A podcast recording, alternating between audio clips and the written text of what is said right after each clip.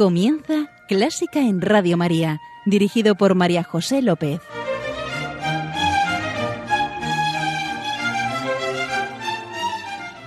Bienvenidos a Clásica en Radio María, la música divina. Encomiendo este programa a la Virgen y sí, claro que sí, va por ti, señora.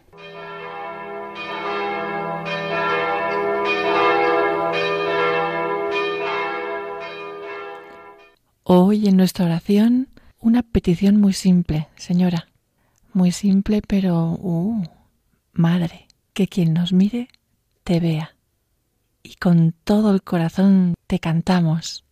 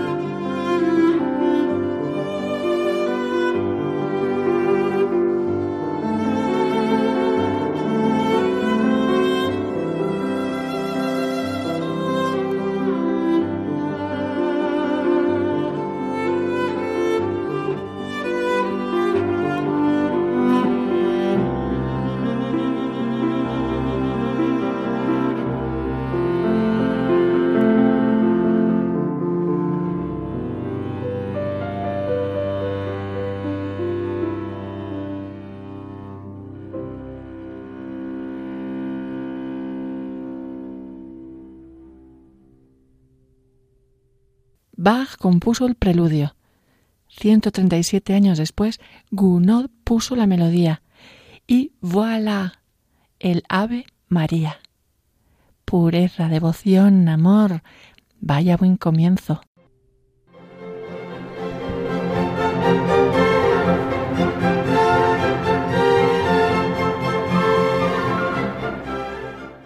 Y con la pastoral, como ya sabes, entra nuestro invitado, y es que la Virgen siempre me pone unos invitados.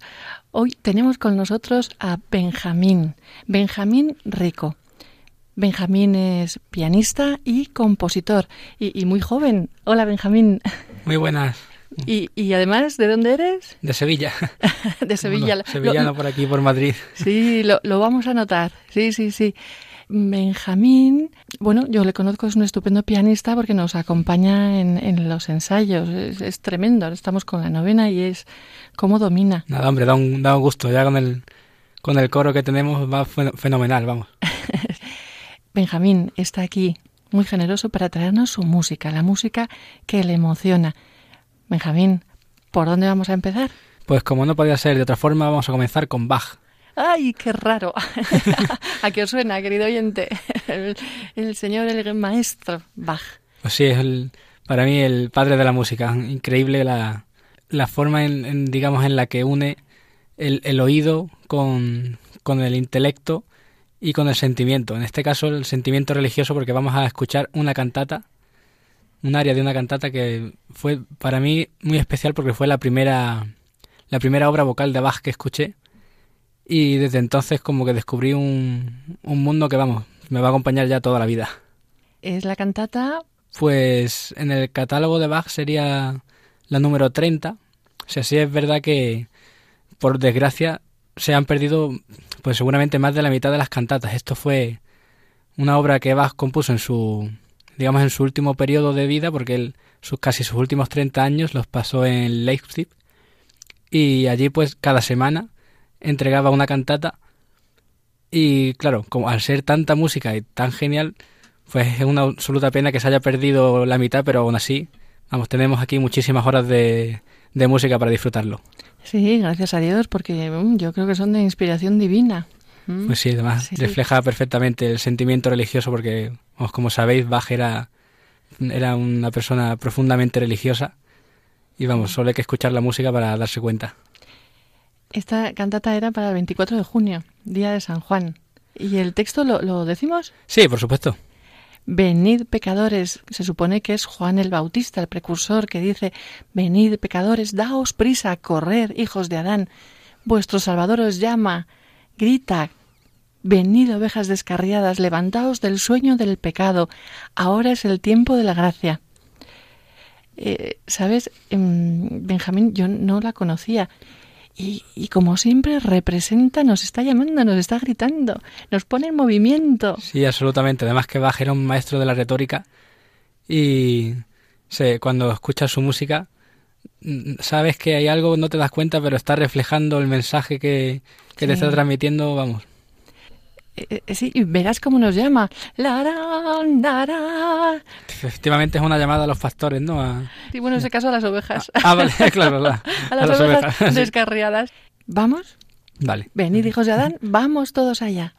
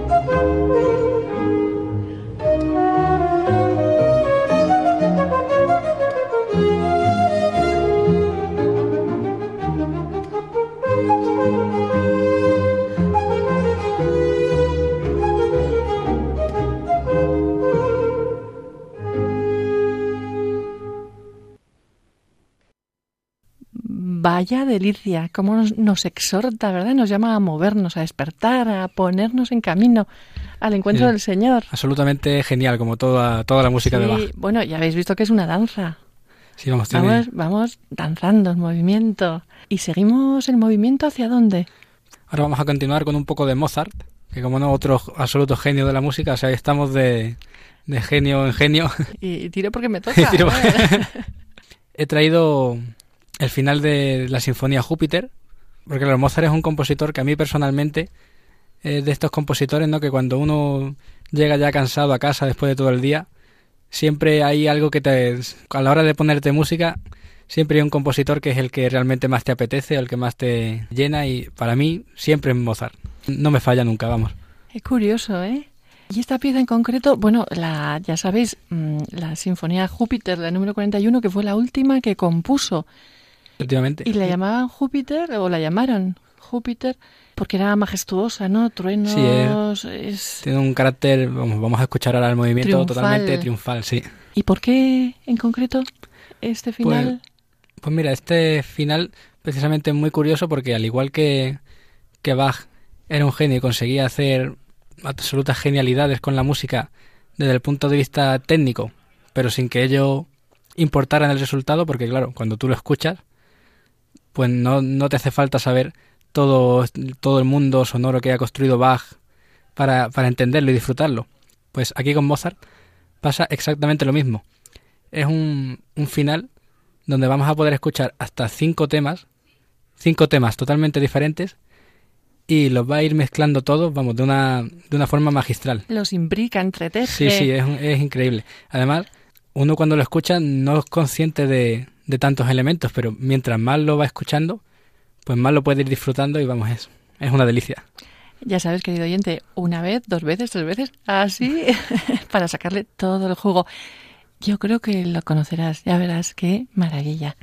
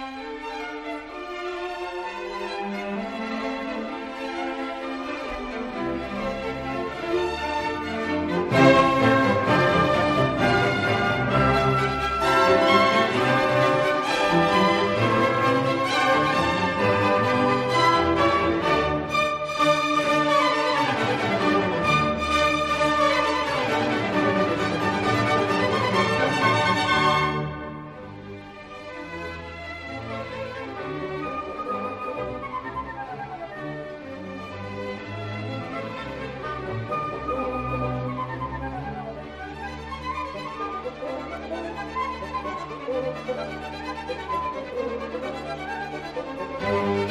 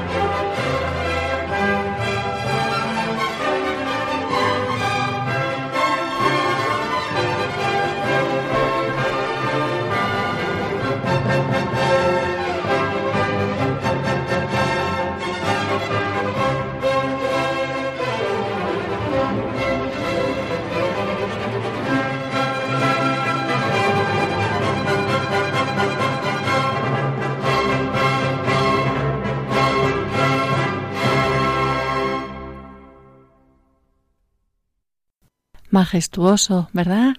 Truenos, luz, de todo. absolutamente maravilloso, como siempre en Mozart. Oye, escuché, escuché a un, a un locutor precisamente que decía que Mozart había escrito una carta en la que señalaba que su música era para los entendidos y para los no entendidos. Hasta los cocheros pueden cantarla y los entendidos pueden apreciar su magnitud. Bueno, yo soy la cochera, tú eres el, el entendido.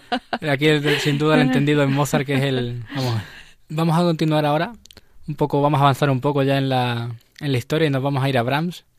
Y bueno, aprovechando que ahora viene una temporada de, digamos, de festividad académica, porque claro, estamos ya, yo en mi caso que, que acabo de, de terminar la, la, carrera de composición, pues viene ahora la aquí graduación. que tan, jovencito ya compone, acaba la carrera.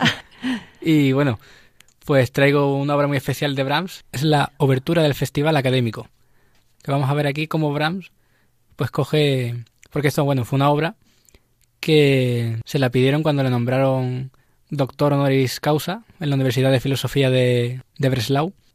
Y vemos cómo coge un montón de temas de, estudiantes de la época, que ya me imagino yo a, a Brahms en su época de estudiante con la qué tipo de, de fiestas tendrían, pero bueno, es, es, magistral cómo coge todos estos temas y lo, lo, lleva a un final apoteósico con el, con el Gaudeamus, que es el, el himno ¿no? de, que se canta siempre en todas las graduaciones universitarias.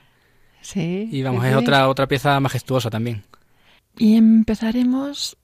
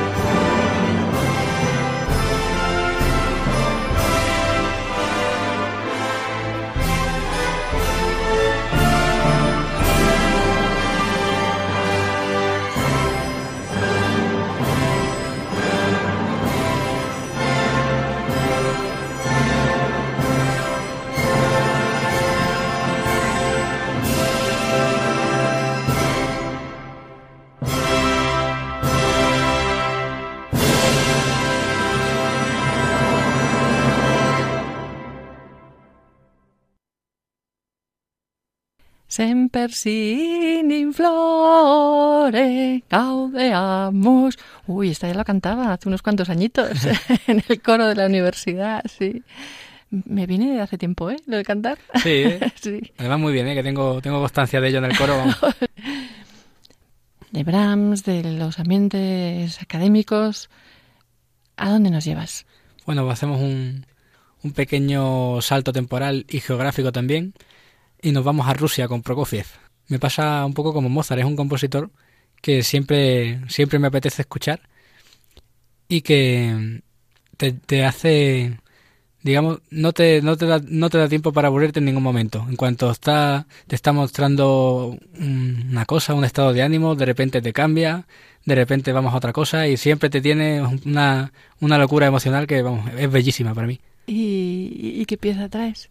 Pues mira, traigo el final de su séptima sinfonía, que es una, es una obra un poco especial, porque como ya sabéis, vivió en tiempos de Stalin, y claro, ahí, digamos, no se, no era totalmente libre para componer, en tanto que él, y cuando intentaba explorar algunos caminos un poco más, más extraños, digamos, pues, pues claro, le, llamaban un poco la atención. Le llamaban al orden. Sí, le, llamaban al orden.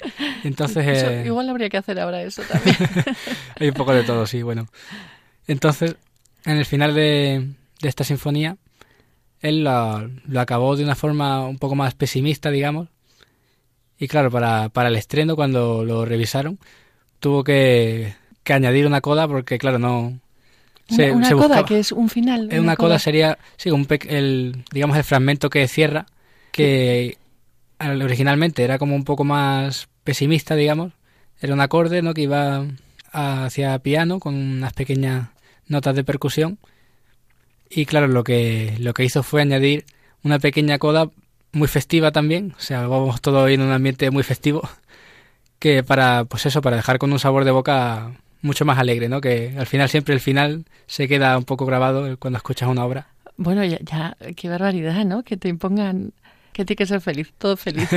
sí, bueno, también le pasó a Sostakovich, esa música con mucha ironía la de Sostakovich, por eso, porque siempre es una música para el pueblo y tenían que, ir adaptándose un poco para, a los gustos. Para el gusto, claro. A los gustos del, del mandamás, que se arrogaba a los del pueblo, claro. Eh, yo tengo curiosidad y a ver si distinguimos esa coda. Yo creo que dura poquito, ¿verdad? Sí, dura muy poquito, son 20 segundos de... De hecho se nota, yo creo que se nota un poco que, fue un poco a posteriori que, que, le añadió, sí. Un pegote. sí, sí, un poco corto y pega. Pues querido oyente, ¿qué os parece si vemos, yo no conozco bien esta obra, y mm, a ver qué nos inspira y qué sentimientos nos transmite?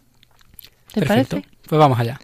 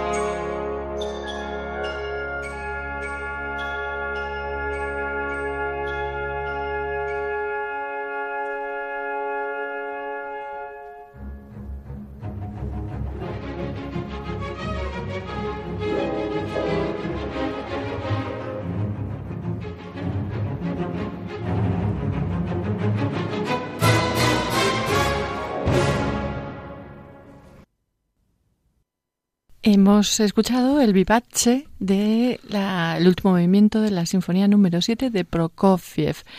Y, sí, la verdad que esos cambios que mencionabas, esa locura emocional, mira que era más bien rápido todo, pero sí, yo creo que se podían apreciar muy bien y, sentir.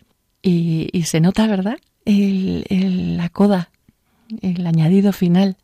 Bueno, y ahora aprovechando un poco que acabamos de escuchar a Brahms y a Prokofiev, nos vamos a un autor que ha sido muy influenciado por estos dos, pero que no dedicó su vida a la composición, digamos, tradicional, sino que ya fue de la composición audiovisual. Y como no hablamos del gran John Williams. Bueno, John Williams, que yo creo que no hay película famosa en la que no haya intervenido, ¿no? A ver, eh, di una, di una. ET, por ejemplo. Eh, Indiana Jones. Harry Potter. Eh, la Guerra de las Galaxias. Mm, Jurassic Park. Oh, yo ya me quedo. ¿Y cuál pues, pues traes? Pues podemos seguir, ¿eh? hay, muchísimas. ¿Y cuál traes? Y traigo Hook, de esta película de que ah, habla como de un Peter Pan. De Peter Pan, sí, sí, Que se hace mayor, pero bueno, vuelve, vuelve al país de nunca jamás. Y es una música que recrea perfectamente este mundo de fantasía de, de Peter Pan. Bueno, también destacar cómo, si te das cuenta, en todas estas películas lo que uno siempre recuerda primero es la música. Todas estas películas que hablábamos tan que nos han marcado tanto, cuando vemos una película, este sentimiento al final que, que, no, que, nos, que nos deja, siempre la forma más directa de llegar a él es a través de la música, sobre todo si es de la música de un gran compositor como John Williams. ¿Qué vamos a escuchar a continuación? ¿A dónde viajamos? Pues vamos al país de nunca jamás.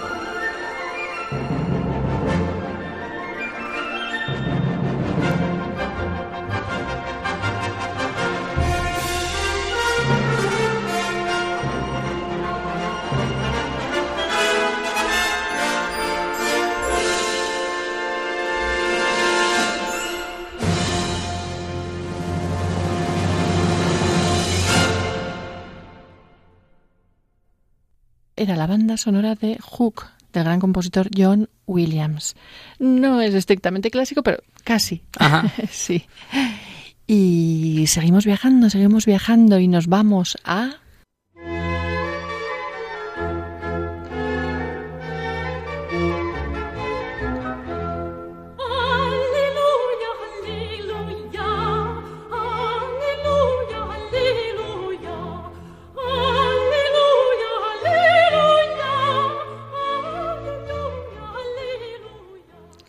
Sí, claro que sí. Nos vamos a Gaudísimo. Dios es alegría y acabamos con una pieza alegre que yo creo que sí, sí, sí, nos trae Benjamín. Correcto, además de, de mi tierra, como no puede ser de, de otra manera. Qué bien, de, de, tu tierra seguro que es bonito. bueno, es un compositor catalán, Albeniz. ¿Albeniz catalán? Sí, sí, era de Camprodón. Anda, de Gerona. Sí, sí. sí. Bueno, ¿Y, ¿y qué pieza? Pues Sevilla. Es una pieza para piano, pues que muy inspirada en, en Sevilla y como no puede ser de otra forma, en las sevillanas. Anda. ¿Y la interpretas tú? Pues sí, mira, esta es la, fue de, la, de las primeras obras de Albeniz que toca el piano. Que lástima Sí. que no tengo alguna grabación, pero, pero sí, sí, la, la toqué, vamos. Em, de la suite española, Sevilla de la suite española, con Alicia de la Rocha. Señores y señoras, a bailar y a disfrutar. A ¿Sí? disfrutar, sí.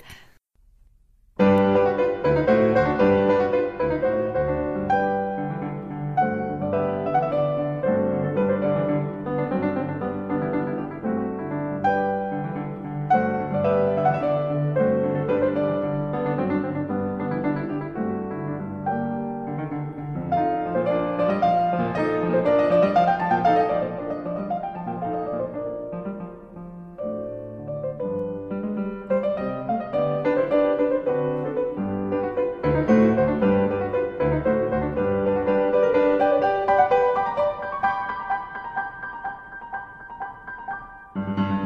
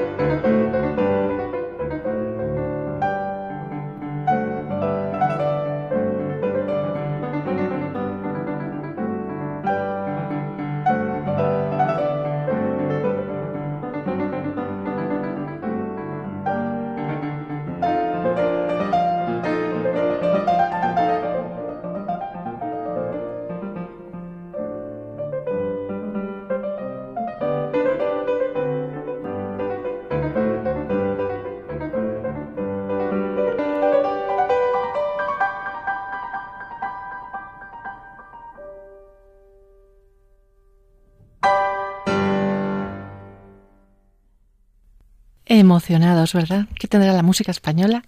Que llega... Ah, se nota que conecta con nosotros inmediatamente, se, nos nota el carácter, sí, sí. una pena, pero tenemos que acabar el programa ya. Benjamín, Benjamín Rico, pianista y compositor. Muchísimas gracias por venir y por compartir tu música. Nada, muchísimas gracias a ti por, por invitarme y espero que, hayan podido disfrutar de esta hora de, música maravillosa. nada, ha sido un auténtico placer. El placer yo creo que ha sido de todos, ¿verdad, queridos oyentes? Pena que no tengamos aquí un piano para que Benjamín nos hubiera tocado. Pues, pues sí, ciertamente. Además que me expreso yo creo mejor con un piano que, que, muchas veces hablando, o sea que... Que lo has hecho muy bien. Gracias, señor. Gracias, señora. Querido oyente, muchas gracias por estar ahí. Ya sabes, queda con Dios, que Él te guía y Él te guarda. Y un beso muy fuerte. Adiós.